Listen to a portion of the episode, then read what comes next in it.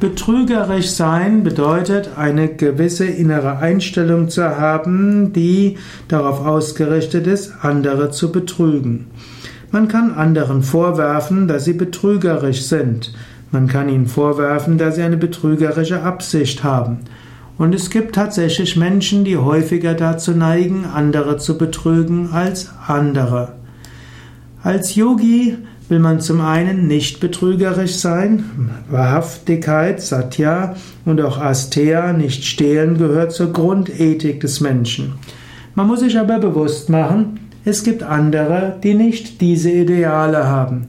Es gibt Menschen, die, um ihre, ihr Interesse durchzusetzen oder auch um einen Vorteil zu bekommen, nicht vor Betrug zurückschrecken. Und auch wenn man immer das Beste von anderen annehmen sollte, muss man auch annehmen, dass es auch Menschen gibt, die betrügerisch sind.